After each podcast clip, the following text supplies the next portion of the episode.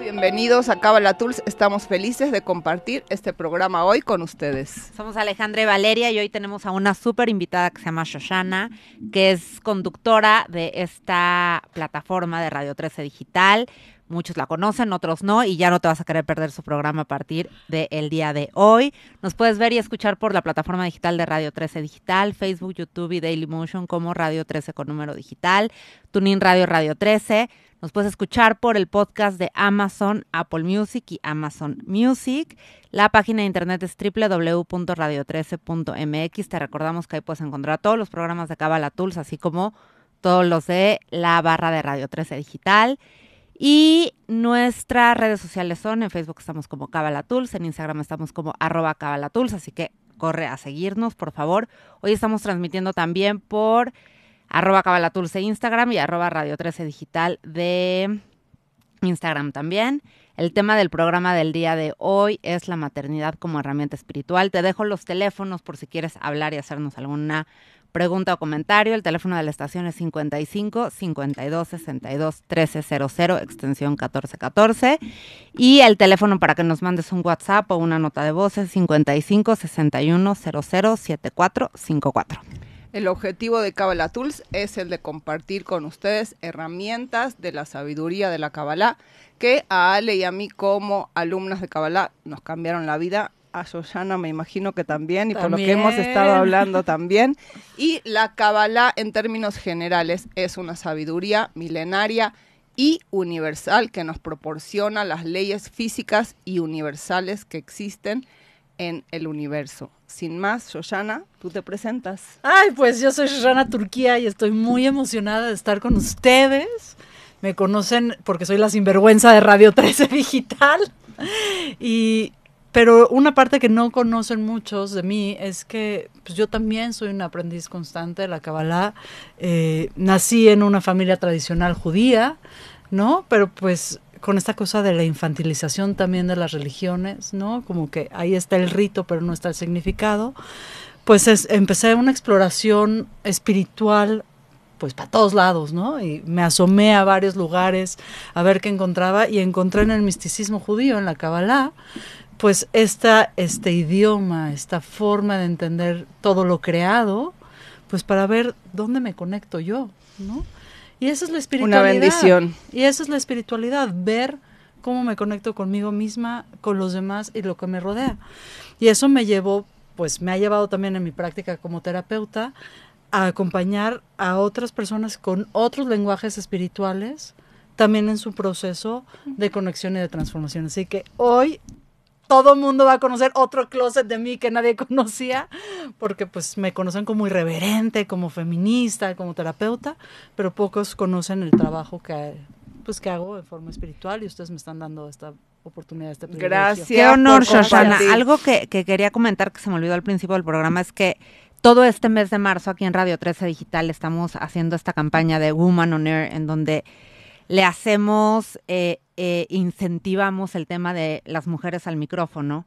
Y aunque son temas que van un poco enfocados o más enfocados a las mujeres, sin duda los hombres que nos escuchan, en todos los programas les va a hacer sentido los temas que estamos tratando en Radio 13 Digital.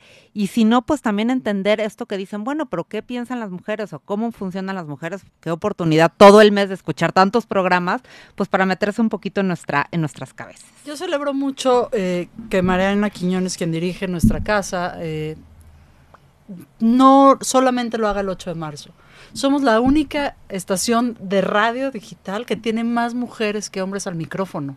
Y la diversidad de temas que tocamos es increíble, ¿no? Vamos desde la espiritualidad con Kabbalah Tools, pero también hablamos de política en War Room, pero también hablamos de, de activismos y feminismos en Sinvergüenza y de estilo de vida saludable con Esther Schiffman.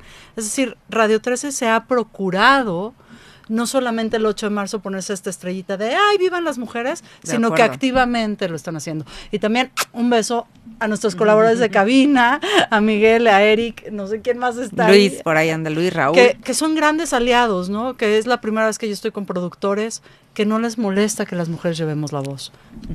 A ellos mi reconocimiento y cariño también. Ok, entonces empezamos con nuestro tema, super tema, la verdad, para platicar. ¿Qué es la maternidad para ti? Ay, para mí es la, la oportunidad de reconocerme donde no me podría reconocer de otra forma. Es decir, yo creo que los vínculos es la forma de conocernos, es la forma de ver nuestra propia luz reflejada en los ojos de alguien más. Y la maternidad es el único vínculo donde el amor es imposible. Necesitamos más que el amor para poder guiar y para poder maternar. Si entendemos que el amor es ver el Tselem Elohim, la imagen de Dios en los otros, ¿no? Es decir, en palabras seculares o no espirituales, es entender y atender la virtud del otro para que yo tenga un placer emocional, yo digo que en la maternidad es imposible. Porque tienes que hacer un esfuerzo más allá de las virtudes de ese ser. Uno, para acompañarlo a bajar a la tierra, ¿no? Que Neshama, Ruach y Nefesh bajen a la tierra, se unifican en un cuerpo que además tienes que estar ocho o nueve meses, ¿no? Teniendo en tu propio cuerpo. Y además, pues cuando nace no hay virtud visible, es decir, quiere comer, llora, le tienes que cambiar el pañal, dejas de dormir, le tienes que dar todos tus recursos y tienes que ir Lo más que tienes y lo que no tienes, ¿no? O sea, como los que decías. no imaginas. Y te escuché en otro programa hablar de este tema. Creo que en dos minutos dijiste 30 mil cosas que son súper importantes y vamos a como ir desmenuzándolas, pero te escuché decir algo muy interesante en otro programa que también estabas en esta plataforma hablando de, del tema de maternidad, que tiene que ver con, primero, el tema del vínculo, ¿no? O sea, como uno, como nosotros hablamos muchas veces ya en este programa, el- el- la maternidad es una oportunidad, como todas las relaciones, es una plataforma para hacer tu trabajo personal. Entonces, tus hijos definitivamente vienen dotados en especial con los botones que necesitas que te toquen a ti para tú poder entender cuáles son tus áreas de oportunidad, a dónde te detona, digamos, o sea, dónde te, te sientes molesta, dónde estás incómoda y tus talentos, porque la realidad es que te empodera de una manera, o sea, es como que, como de verdad es fuera de esta zona de confort, como tú dices, o fuera totalmente de lo normal que uno considera. Y también para mí, el tema de lo, el, el- el Tselem, que es a imagen y semejanza, ¿no? O sea, Tselem, el, el Okim en hebreo quiere decir a imagen y semejanza.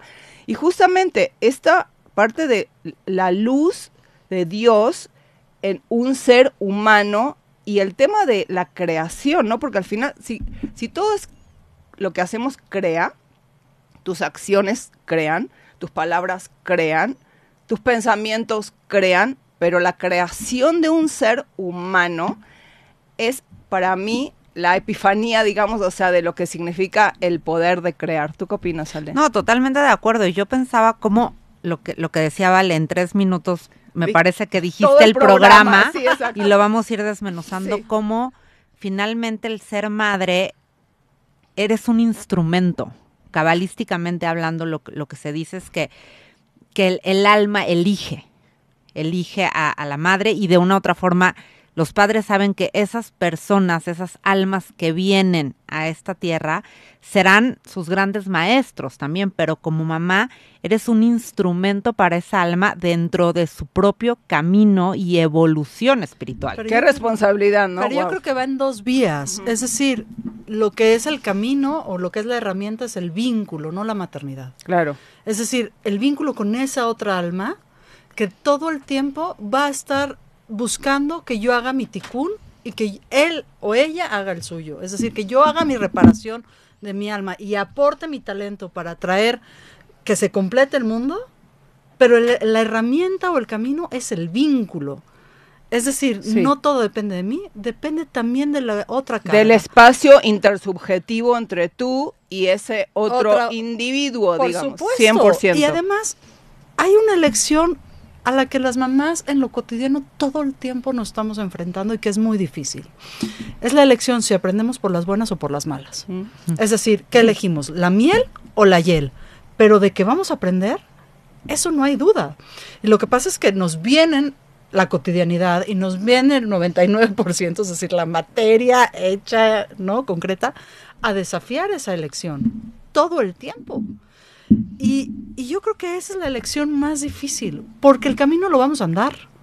Claro. ¿no? Hay que ver si la vamos a romper la restricción a través de la fricción, como un carbón que se convierte en diamante a través de la fricción, o vamos a tener el privilegio de hacerlo en el calor, como si fuera un huevo. Con la bondad, que- ¿no? O sea, no, con la, la misericordia, misericordia, con la bondad. supuesto. Sí, es como nosotros siempre decimos a la buena, a la mala o a la fea, ¿no? O sea, Pero digo, básicamente vas a pero hacer si ese hay trabajo. elección, Claro. si hay elección, y después la vida te va jugando chueco, ¿no? Porque tú dices, bueno, es mi hijo, yo ayudé a que esta alma baje, qué responsabilidad, tararararara. Pero como mamás tenemos que aceptar que esa persona también es individual. Mm. Y Qué- que qué también importante tiene un camino espiritual y un camino físico y un camino de elecciones en las cuales nos toca acompañar, pero no podemos hacer más que eso. Justo venía en, en una, en una clase que venía escuchando, decían esta, lo que estás comentando, cómo al final como mamá te toca acompañar, guiar, pero entender que tu hijo tiene su propio camino y tu hijo tendrá sus propias decisiones y tú podrás al principio estar muy involucrado en este tema de decisiones y tú vas a decidir al principio todo por esa persona, pero conforme van creciendo, pues no, y te toca acompañar y son procesos que a esa alma le tocan vivir por algo. Yo quería decir dos cosas. Primero me quería ir tantito para atrás en el, en el en lo que estabas diciendo tú acerca del convenio de almas, ¿no? Porque si bien la, la- los es un convenio, digamos, o sea, el hijo elige a esos padres que van a venir y y los padres también eligen a los hijos al mismo tiempo, ¿no? Entonces, es un convenio de almas que justamente es ese espacio del vínculo intersubjetivo. Y lo otro que quería comentar con respecto a este tema de, de- de su unicidad y su derecho de tener su propia vida, es justo este punto donde las que tenemos el ticún del control, o sea, ¿sí? O sea, la que se identifica que levante la mano, ¿no? Es un tema bien importante en el tema de la maternidad. ¿Por qué? Porque es obvio que como tú al principio cargas ese individuo dentro de ti, físicamente, en tu propio cuerpo, ese proceso que nosotros llamamos de individuación, tanto de la mamá hacia el hijo como del hijo hacia la mamá, porque no es nada más que el hijo tiene que hacer el proceso, no, los dos tienen que hacer y contribuir en ese proceso de individuación que está peleándose con justamente con esta idea de que, claro, como viene a través de mí, entonces me pertenece, ¿no? Como, como dice Khalil Gibran, ¿no? O sea, los, tus hijos no son tus hijos, son los hijos y las hijas de la vida, ¿no? Y el concepto teórico está muy digerible, pero luego a la hora de ponerlo en A práctica, ver, creo te la que- cuento finita, ¿no? Mi hijo adolescente tiene 15 años, eh, que siempre, o sea, físicamente, genéticamente somos casi idénticos. O sea, la carga genética ahí sí no hay discusión quién es la mamá, ¿no? Todo él se parece mucho a mí. Y claro, la adolescencia finalmente el baño de testosterona en el cerebro es para cortar ese vínculo y realizar lo que Diosito le dijo a Abraham, lej leja, ¿no? Ve de ti para ti, es decir, créate. Anda y ve. Anda y ve, ¿no? Vulgarmente. Y en este anda y ve, pues necesitan pelear con la mamá. Ahora, ¿cómo haces cuando quien te pelea es tu reflejo? Cuando quien te pelea usa tus argumentos. Cuando quien te pelea usa tu fuerza. Y la sabes y la conoces y la reconoces.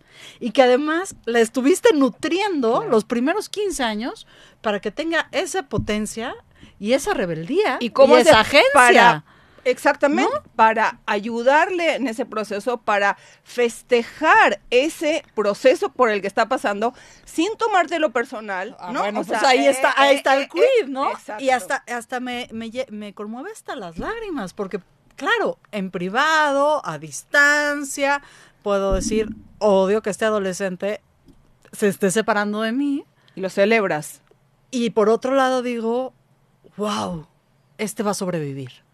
¿No? O sea, si ya puede pelear con su madre y lo puede hacer en, en, en un espacio de respeto y de amor, este ser humano ya tiene una herramienta que le va a ser útil toda su vida, sin importar cómo cambian las circunstancias. Y qué importante lo que estás diciendo. Esta parte de la oposición que los hijos nos presentan en la vida, en la sociedad en la que nosotros vivimos, muchas veces se ve como irreverencia o falta de respeto y es una necesidad psicológica de la persona para poder iniciar su propio camino. O sea, no se lo tomen personal, mamás, por favor, se los pido. Ay, y si se lo toman personal, lloren conmigo.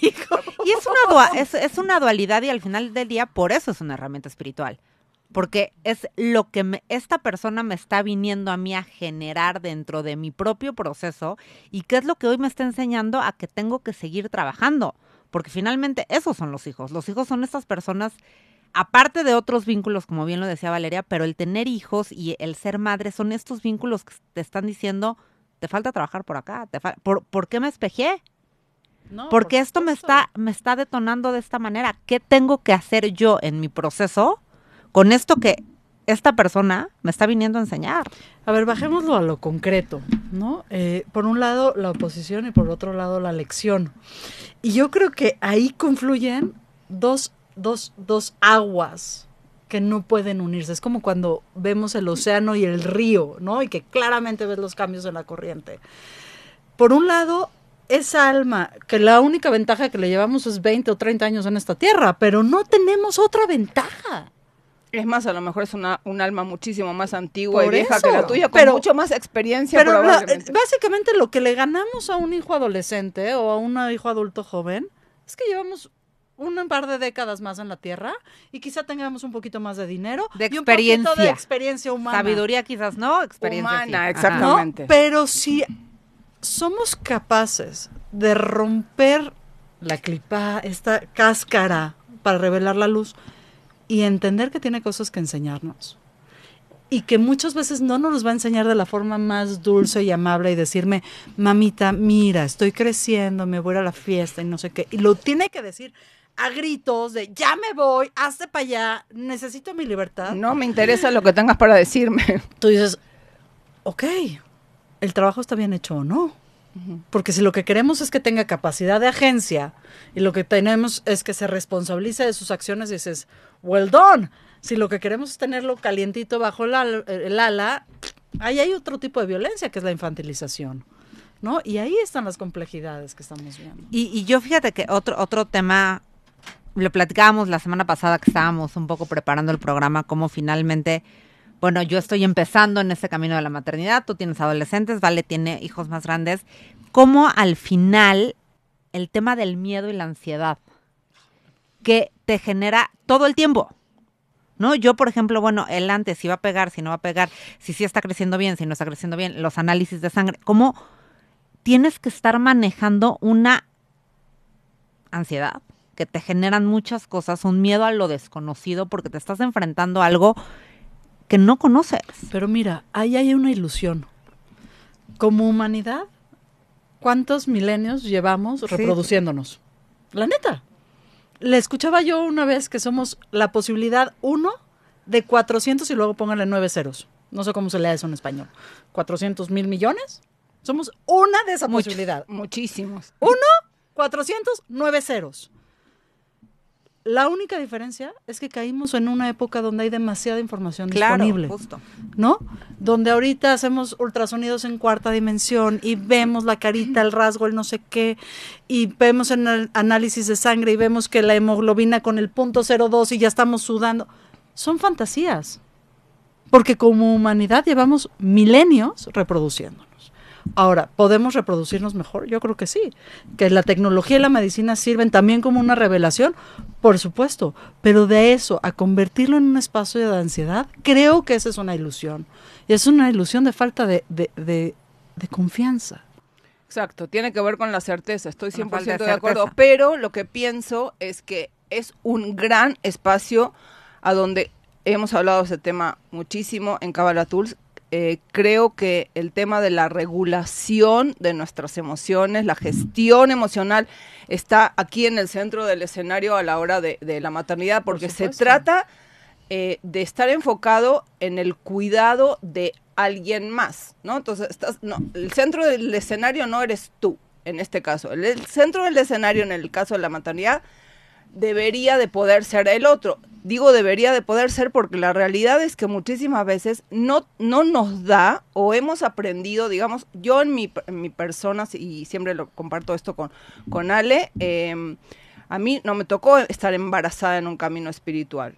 O sea, me tocó llegar a un camino espiritual cuando mis hijos estaban ya adolescentes, o sea, ya caminados. Entonces, la realidad es que cuando me volteo a ver, hay muchos espacios a donde no solamente me da ansiedad, sino que vivo muchas veces, tengo que pelear con el tema de la culpa. ¿Por qué? Porque, porque la que yo soy hoy, la mamá que soy hoy en un camino espiritual, difiere totalmente de la mamá de la que yo me reconozco como mamá y como ser humano en muchísimos otros aspectos años atrás. Claro, todo es perfecto y hay que tener la certeza de entender de que yo llegué a eso que es un camino espiritual, eh, no cuando me tocaba estar embarazada, sino muchos años después, porque así tenía que ser para mí y para ellos y así tiene que ser. Sin embargo, a lo que me refiero es a que las decisiones y la falta de regulación y de gestión de nuestras emociones a la hora de ejercer la maternidad sí tiene un impacto sobre nuestros hijos, ¿no? Del cual no puedo hablar de culpa porque para mí la culpa es un es una terminología que, que no favorece el trabajo, sino puedo hablar del tema de responsabilidad porque si eres responsable de muchas cosas o decisiones que tú tomas en cierto momento y que pues tus hijos pues estás poniendo en el epicentro de la conversación me parece muy sabio lo que estás haciendo la regulación emocional. Pero díganos honestamente ¿cuántas escuelas desde la infancia o la adolescencia de gestión emocional hay? De reconocer cuáles son las disonancias cognitivas que tengo. Ahí está mi parte terapéutica, ¿no? De decir, esto que yo percibo como realidad, en realidad está teñido de, mi, experiencia, de mi experiencia, desde donde lo estoy viendo yo, y de la posibilidad o imposibilidad de reconocer la experiencia de la otra edad, ¿no? Entonces, primero, deberíamos de poder tener un espacio de entrenamiento, así como entrenamos el alma, entrenamos el cuerpo, entrenar las emociones para ver qué pasa cuando se abordan y qué pasa cuando se desbordan. Es que sin eso no hay manera de funcionar, digamos, eficientemente, ni como ser humano, ni como mamá. Y ahora subamos eso a la maternidad, ¿no? Escuchaba yo en una clase, les dije que ustedes me hicieron regresar a todas mis fuentes y se los agradezco infinitamente, que una mujer que está gestando, como es tu caso, Ale, es su versión más ella, sin más. y así se ve, pura de luz. ¿No? O sea, sin los filtros se van. Claro. Porque no hay espacio para estar gestionando un montón de cosas que bajan directo. Entonces, si tu andamiaje previo es bastante robusto, bastante sólido, no, pues vas. Y si no, no. Y además ahí entra toda la parte biológica, es decir, las hormonas, el cansancio, el entorno, si está, si está ah, siendo acompañada, si no, si el embarazo es deseado, si no, etcétera, etcétera, etcétera. Y voy a sumar esa pregunta porque, aparte, es así para Ale. a ver. ¿A ustedes cómo les cambió espiritualmente su proceso de embarazo? muchísimo. Y me parece que un poco lo que tú decías, vale, yo, yo tengo la fortuna de haber empezado un camino espiritual muchos años antes de estar en este proceso de, de, estar embarazada y de quererme embarazar. Yo de toda mi vida me acuerdo que, que quería ser mamá. ¿No? Yo de, chiquita creo que me decías que quieres ser grande y yo decía mamá. ¿No? O sea, yo siempre quise ser mamá, siempre quise tener una familia desde los 20 años que me acuerdo que, me senté con mi papá a comer, que fue de las últimas comidas que tuve con él, de bueno, Ale, ¿hacia dónde te ves? ¿Qué quieres hacer? Y yo, claro, pues a los 20 años tienes mil sueños, ¿no? Y, y bueno, pues igual algo en la política. Y cuando mi papá era político, cuando empezamos a platicar de lo que implicaba un trabajo en la política, le dije, no, no, yo no puedo encaminar mi vida para allá porque quiero ser mamá y yo quiero estar con mis hijos. Y en esa comida hace 20 años, cambié el rumbo de mi vida porque dije, yo quiero estar en mi casa como lo estuvo mi mamá, teniendo yo la fortuna de tener una mamá que, que estuvo en mi casa, que trabajaba y que estaba conmigo, porque a mí no me faltó mi mamá, pero, pero siempre trabajó. Y entonces todo esto va ligado a, y un poco lo que queremos preguntarte hace rato, pero para no desviarme de la pregunta es, pues me tardé 20 años en embarazarme.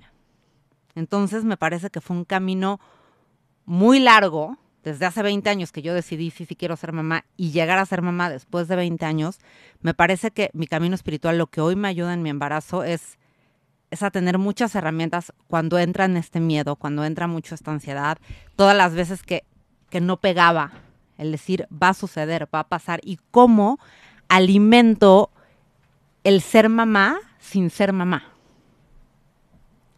Es hermoso lo que acabas de decir. ¿No? O sea, cómo Como por un lado el deseo, ¿no? O sea, Sí, no sí, perder sí. el deseo y por otro lado esta parte de que decimos Mati, velo Mati, ¿no? O sea, es el deseo, tener el deseo de algo y al mismo tiempo soltar ese deseo, ¿no? Porque puede- Totalmente. es estar en los dos lugares al mismo tiempo, decir, no suelto este deseo que yo tengo. Si esto es para mí, esto es lo que yo quiero, Mm. pero si esto no es para mí y esto no tiene que ver con mi camino, estoy dispuesto a soltarlo. Y me parece que eso es lo que me ha hecho a mí el camino espiritual, el poder soltar y, y en algún momento hace unos meses decirle a Dios, a la luz, si esto es para mí que así sea y si no, también muéstramelo y muéstramelo con misericordia. Y, y me acuerdo la, la- la- la última vez que, que recé de ese aspecto, le, di- le pedí a Dios, si no es, por favor no me dejes alejarme de ti. No me dejes pelearme contigo porque tengo que aceptar que este es mi camino.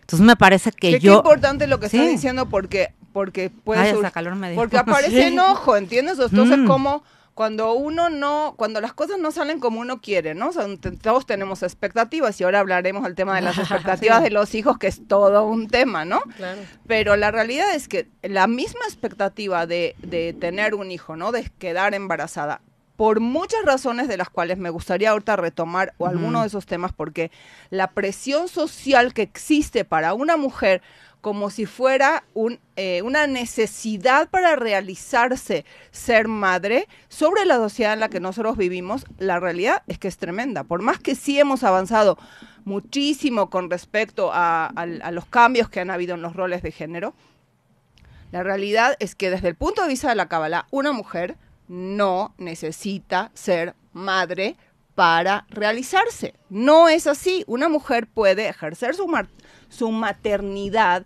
de muchas maneras diferentes a la que es físicamente tener un hijo, ¿no? Eh, nutrir el mundo de muchísimos otros modos. Bueno, te lo pongo, te lo pongo clarísimo. La otra mamá de mis hijos es una mamá de elección.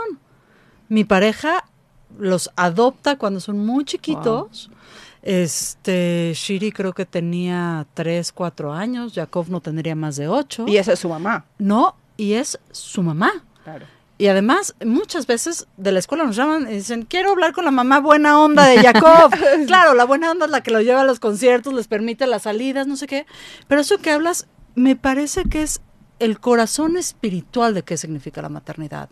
No es solamente ser el vehículo físico por el cual baja el alma y se convierte en cuerpo, es decir, se encarna la vida, sino también cómo acompañas a que esa alma caiga al mundo y solamente tenemos bien poquito tiempo, tenemos 13, 12 años para que ese trabajo se concrete. Totalmente. Y si no lo lograste, pues Diosito tendrá que tener otros sostenes ahí.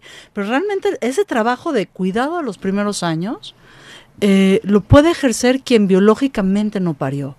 Y me parece que pusiste, en mi caso, el dedo en la llaga. Y lo que tú dices de decirle a Dios, no me permitas irme de ti si no entiendo lo que necesito, me parece que ustedes dos están poniendo en el centro de la conversación los dos pilares de la maternidad.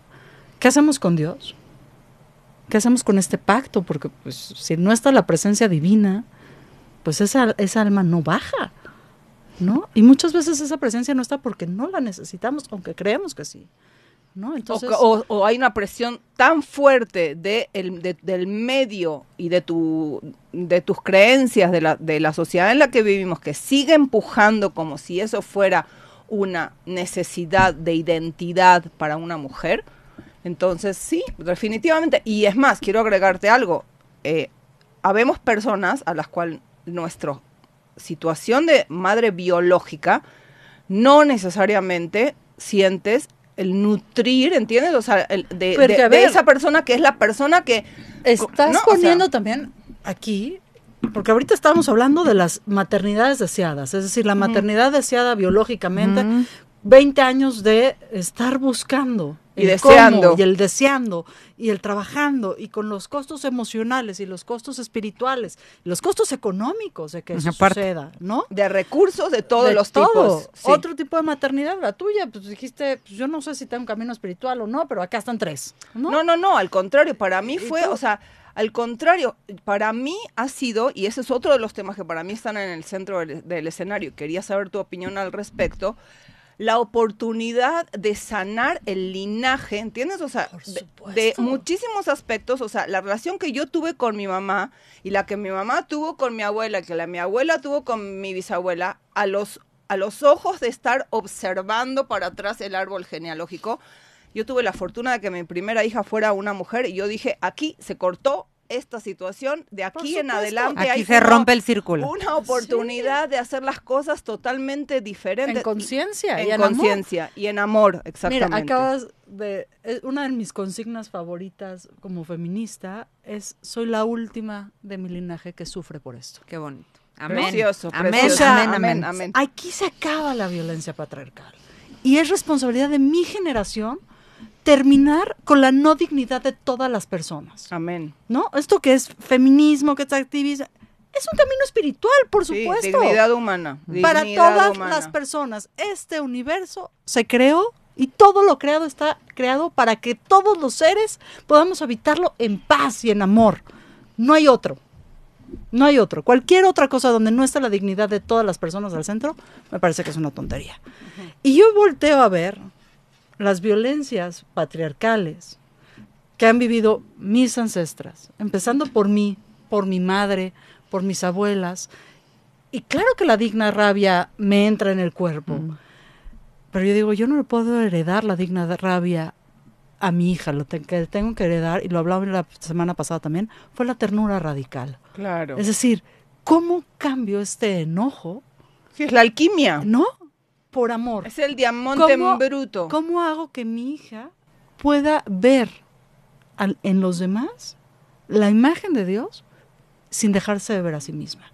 Precioso. Y creo que sí, sanar el linaje no es otra cosa que eso. Y esa es mi invitación. Y no importa en el lenguaje en el que lo hagamos. En este espacio lo estamos hablando desde un punto de vista místico, espiritual, cabalístico, en otros espacios desde la política, en otros espacios desde la economía, en otros espacios desde la rebelión. Pero esta es la revolución del amor. Y yo creo que generacionalmente tenemos ese compromiso y ese pacto. Yo sí creo que todos los que nacimos alrededor del 5700 y cachito, según el calendario hebreo, tenemos esa responsabilidad. Vamos a tomarla o no sobre nuestros hombros, que esta es la generación, la última generación, que no ve la luz y no ve el amor. Me encanta, amén. Me, gusta mucho esta palabra y hemos venido haciendo varios programas de, tomar responsabilidad.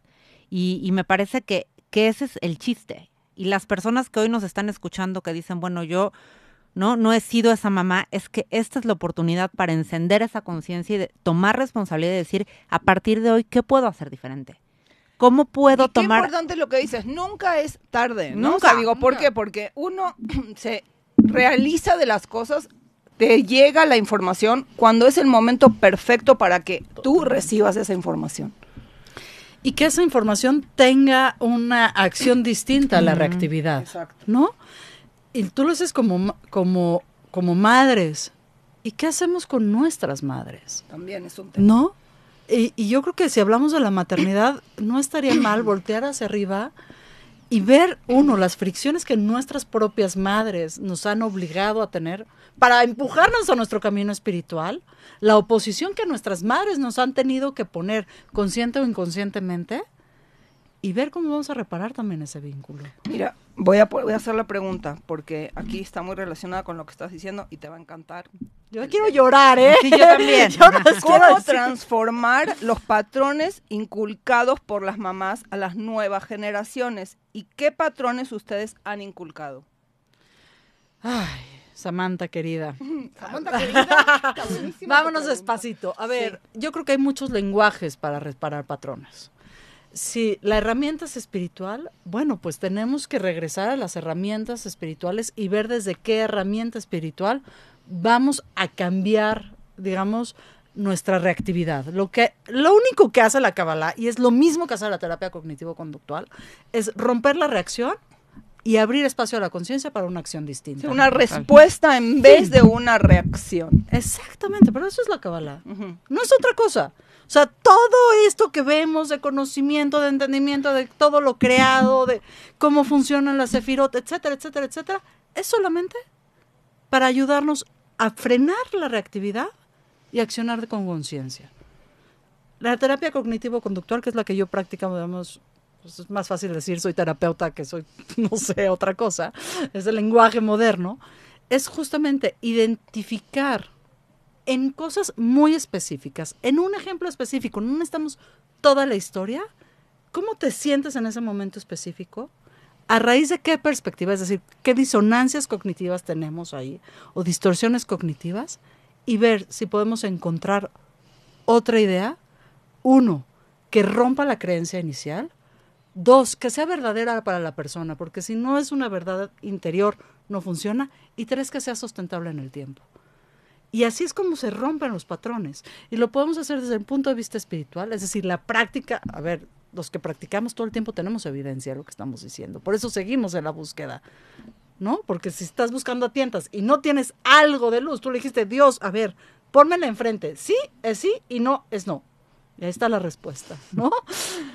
Yo pienso que eh, me gustaría también saber qué Ale opina de este tema, pero a mí me parece que cómo se transforman los patrones. Primero, la primer cosa que uno tiene que hacer es observar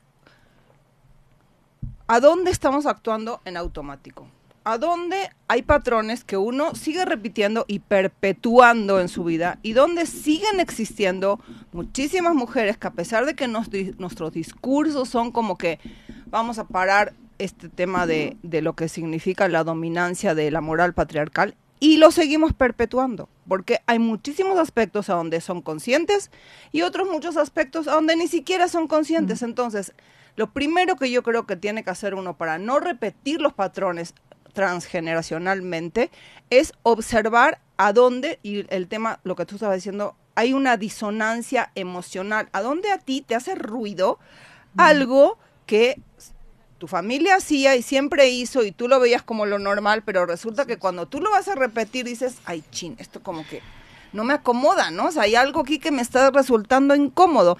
Y eso es una gran guía, en mi caso, para decir, ay, no lo tengo que repetir. Y creo que también lo que nos pasa con, con el tema de la repetición o rompimiento de los patrones generacionales es que a veces es por antítesis que uno actúa como, como mamá, ¿no? Como que dices, ah, eso que me acuerdo que pasaba en mi casa, yo eso segurito no lo voy a repetir. Justo, ¿no? Val, como que lo que yo quería decir es observarte, Exacto. observándote, ¿no? Como, como yo les decía, ¿no? Bueno, sí, yo llevo muchos años en este camino espiritual, tuve mucho tiempo, y seguramente de así estará esta alma, ¿no? Tuve mucho tiempo para, para trabajar en distintas terapias, para Bendita esa alma. para conocer a mi familia, para saber cuáles son los patrones que se venían repitiendo, para biodificar a mi familia. Y, y sí, en, en, en ciertos casos, como son los análisis, y me pasa, Shoshana, cuando 12.2, 12.4 la información puede jugar en tu contra, hoy la información de poder acceder a tantas terapias y a entender a tu familia desde otro lugar es una responsabilidad. Y yo hoy me siento con una responsabilidad enorme con este bebé que viene a la tierra a decir cómo lo vamos a hacer diferente. Inclusive hasta con el nombre, ¿no? Lo- no, no, no, no le hemos puesto nombre y no se lo vamos a poner hasta que nazca. Pero una de las cosas que, que tanto mi esposo como yo queremos es que se llame como alguien que no se ha llamado nunca ni en tu familia ni en mi familia. Porque viene a ser un nuevo camino. Y cabalísticamente el nombre carga con Exacto. la energía de la... ¿no? Que- le, que le metes empiece- el karma de- Pero del, del antes otro, de ir a los nombres, Ajá. nada más quiero Sí, sí, sí. poner un punto más con lo de los patrones, porque me parece que es importante. Que desde el- la perspectiva de hacia, es decir, desde la perspectiva de la acción, tendríamos que estar dispuestos a ensayar y a fracasar Mm. en el ensayo. Total. Y perderle el miedo al, al- al- al fracaso, fracaso. y perderle el miedo. Y al fracaso de nuestros hijos también y entender Por que sus equivocaciones son parte de su camino. Y mira, entender que vamos a fracasar en el experimento es también confiar. Claro. Porque, y es quitar la soberbia del medio. Es decir, la vida con B mayúscula no se sostiene gracias a mí, se sostiene gracias a algo más grande. Y en ese sostén tan grande, entonces puedo fracasar para ver si encuentro otra forma de hacer las cosas. Me encanta. Y ya, y bueno, y regresando a lo del nombre, ¿eh? No, pero lo del no, o sea, lo del nombre digo fue, pero, pero finalmente diciendo. la idea es esa, que pueda empezar un nuevo camino, que tenga un nuevo destino, que, que podamos ser estos canales, estos guías, y esta mamá y este papá, que este alma, hoy tenemos este convenio de alma de decir, empiezas algo nuevo, ¿no? Y estamos trabajando desde antes para no cargarte con algo que no te toca. ¿Y qué crees? De todos modos los vamos a cargar. Y de todas formas, Y eso hay que, hay que y aceptarlo. creo que lo que tú acabas de decir es bien importante, Shoshana, porque, porque vamos a fracasar y la vamos a regar en muchas cosas. Y, y luego estas, estas mamás perfeccionistas que, que somos o que queremos ser, pues no va a jalar. Ojalá, pero no completo. Es decir, la hay que aceptar que somos seres limitados, Exacto. ¿no? Y más cuando eres mamá, que quisieras no ser limitada. Es decir, por definición, no todo es posible. No, por definición, no somos un anuncio de ropa deportiva, no es just do it. No, somos limitados. Y reconocer que en ese límite tenemos poder, ahí empieza la fiesta.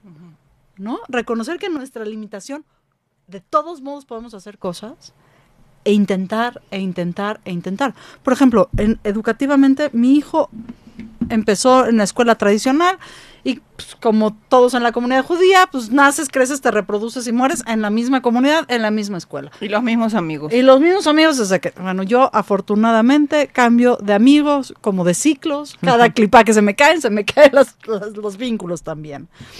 Este, viene la pandemia, nos damos cuenta que académicamente no está aprendiendo ni un carajo, pero que tampoco está siendo feliz.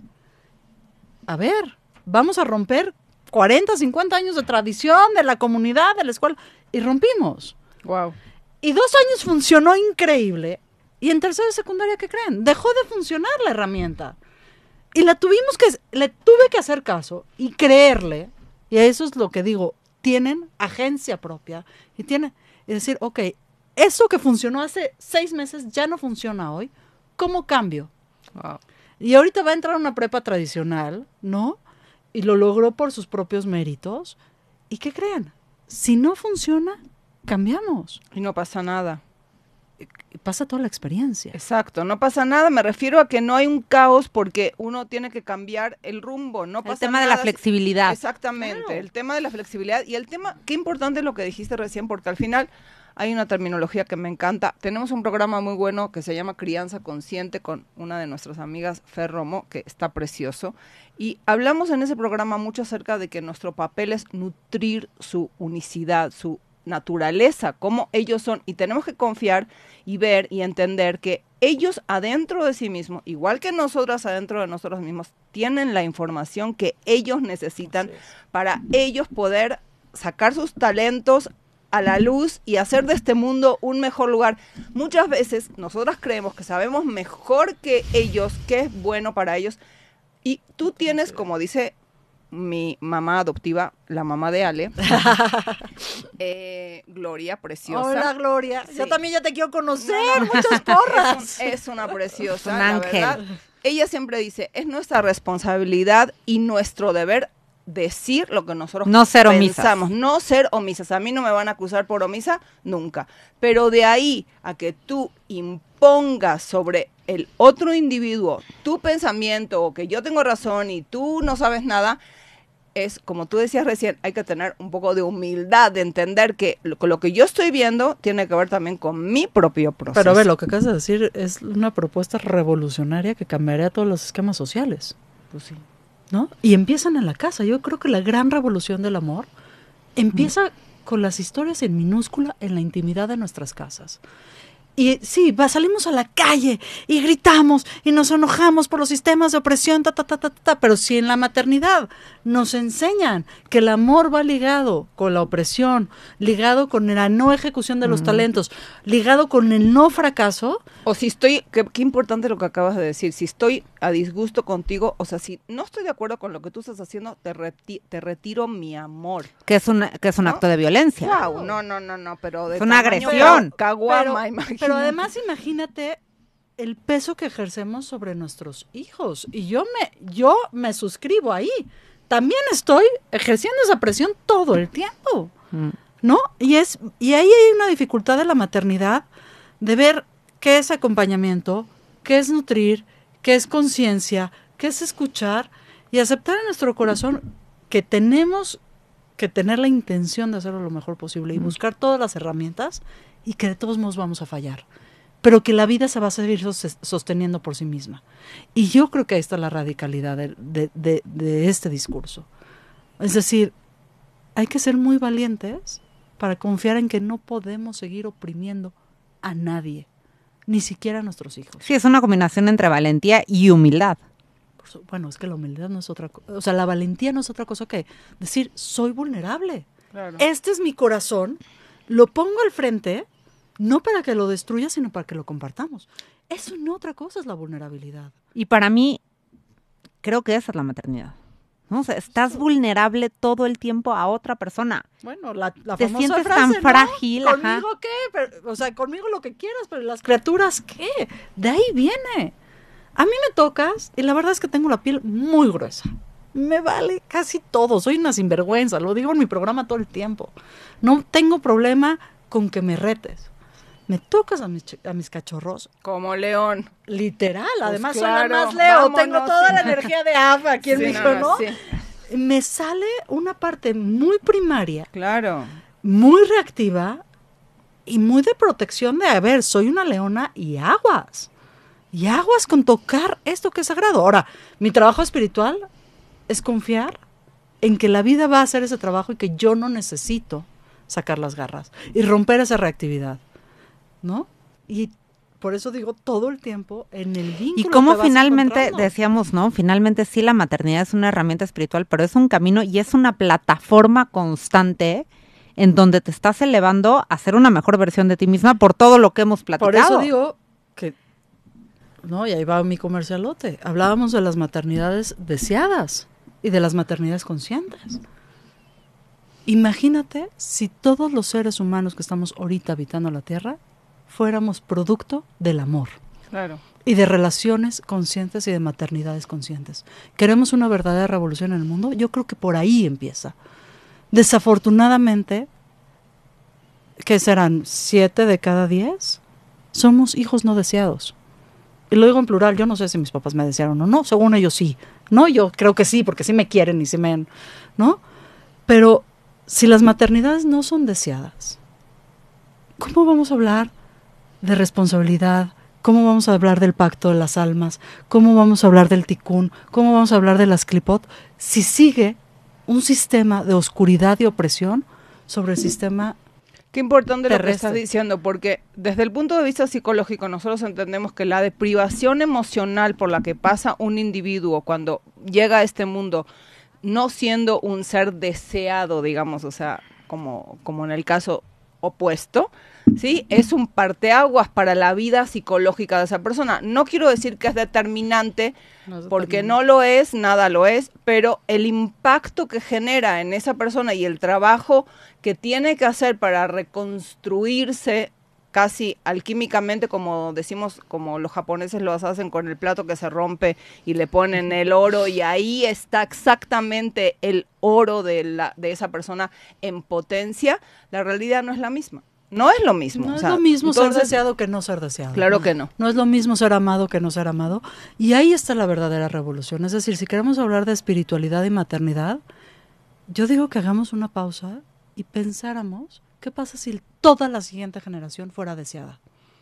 Sí, la- el amor, como, ¿No? como la Como maternidad. Ajá. ¿Qué pasa si todas estas mujeres que hoy estuvimos en proceso de parir o que vamos a parir, dijéramos en nuestros úteros solamente de partir del amor? ¿qué pasaría? Y es un ejercicio ¿Qué de de, ¿Qué imaginación. tipo ¿eh? de generación vendría? ¿Qué tipo de mundo que de verdad pondríamos tendríamos? en el mundo. Es decir, si, si realmente el camino espiritual es para revelar la luz, imagínense la potencia de revelar la luz en una agencia colectiva, de decir, esta, la próxima generación, empezando por tu criatura, solamente desde el amor. Ay, Mm. quiero, quiero nomás Yo también tengo es, una que- es que pregunta tenemos un montón increíble. de preguntas aquí que están increíbles. A ver, eh, dice, separarme de, justo tiene que ver con esto, por eso lo quiero decir, separarme de mi mamá biológica fue la mejor elección de mi vida, ya que no tenía nada que aportarme, pero mi abuelita, a la que llamo mamá, me, me gustó, o sea, me, me dio todo. Eh, ¿Cómo consideran? ¿Consideran que como hijos eh, y padres es buena la decisión? Por supuesto. Claro A sí. ver, en la Biblia judía, Antiguo Testamento, para quienes no que lo conozcan así, el mandamiento no es amarás a tu padre y a tu madre, ¿eh? El Respetar. mandamiento es respetarás. Y el respeto es la distancia óptima entre dos personas para que sean su mejor versión. Totalmente. El amor entre padres e hijos Qué es imposible. Es imposible. El respeto es lo único posible. Y si en esa distancia necesitamos que sea muy amplia para que las dos personas sean su mejor versión, estamos cumpliendo con el mandamiento. Exacto, me parece importantísimo y también quería aportar en ese sentido que, que está mezclado con la pregunta de los patrones, que la realidad es que muchas veces al no repetir los patrones de las generaciones anteriores o no hacer lo mismo que mi mamá hacía, para mucha gente puede im- implicar que la estoy traicionando. Y en realidad, justamente esa separación y ese decir y ese cuestionarte si esas cosas que tú aprendiste de tu casa son lo que tú quieres para tu familia o no quieres para tu familia, no tienen que ver con traición. Eso es un Déjame engaño. irlo Ajá. un poquito más lejos. La traición se ve cuando la misión es muy corta en el tiempo. Pero si ampliamos la visión de la película, es decir, dejamos de ver la fotografía y el reel de Instagram, los 30 segundos, y vemos la película completa, en realidad quien está traicionando, quien es la oveja de colores, como es mi caso en la familia, en realidad está trayendo la potencia de la elevación espiritual de todo el círculo. Exacto, estás rompiendo con patrones. Y pasas por el enojo, porque lo que está lo que hay atrás del enojo es la revelación de la luz para todo el ciclo. Y te pongo un ejemplo puntual. Cuando yo salgo, me desclosé tan horrible, toda mi familia dice, ¡Ah! ¿cómo puede ser la gran traición? Pero tú, pero no, pero primogénita, pero ¿qué te pasa? Pero los valores. Y han sido cinco años muy duros de no recibir amor. Y la respuesta fue radical, fue amor ante todo y paciencia ante todo. Cinco años después, la tía favorita es la tía Shosh. La que lleva a los niños y los trae y los acari... No, es la tía Shosh. Y estoy de regreso, pero con una propuesta Siendo tú. amorosa distinta. Claro. Y ahí es donde yo digo, aguas, hay que ver la película con tiempo. No, lo que en este episodio se puede ver como traición, en realidad puede ser una gran oportunidad Sí, para no que estás viendo la película La película completa. completa, exacto. Y no la vamos a ver completa. exacto. No la Entonces, vamos a ver completa. echémosle ganitas, pongamos el amor por delante, pongamos la confianza en que vamos a fallar por delante. Y pues la revolución del amor ya y estas empezó. ovejas son las que acaban sanando el círculo. Por Claro, supuesto. claro. porque son las que se atreven a hacer las Somos- cosas somos diferentes. amigas. Sí, sí, Exacto. somos. Somos. Rapidísimo, Eric. Habló Francisco para decir que él es papá soltero. Hola, Francisco. Me gustó mucho su pregunta porque es un hombre, habló un hombre, por eso un, un minuto. Francisco les, o sea, una pregunta, dice, a ver, ¿cómo trato con mi hija estos temas de mujeres como es la menstruación, la salud femenina? ¿Cómo le hago para que se abra Ay, y se sienta Ya, cómoda a ver, eso sí- Francisco, y se lo digo a todos los señores que nos escuchan, a quienes amo profundamente. Soy muy feminista y por eso amo a los señores. Porque también nos necesitamos todos. Nadie puede quedar afuera de la dignidad humana. Edúcate. Piérdele el miedo a las palabras. Menstruación se llama menstruación, es el flujo menstrual donde va la, la bioquímica de tu hija para que quizá en un futuro sí o no pueda o no gestar.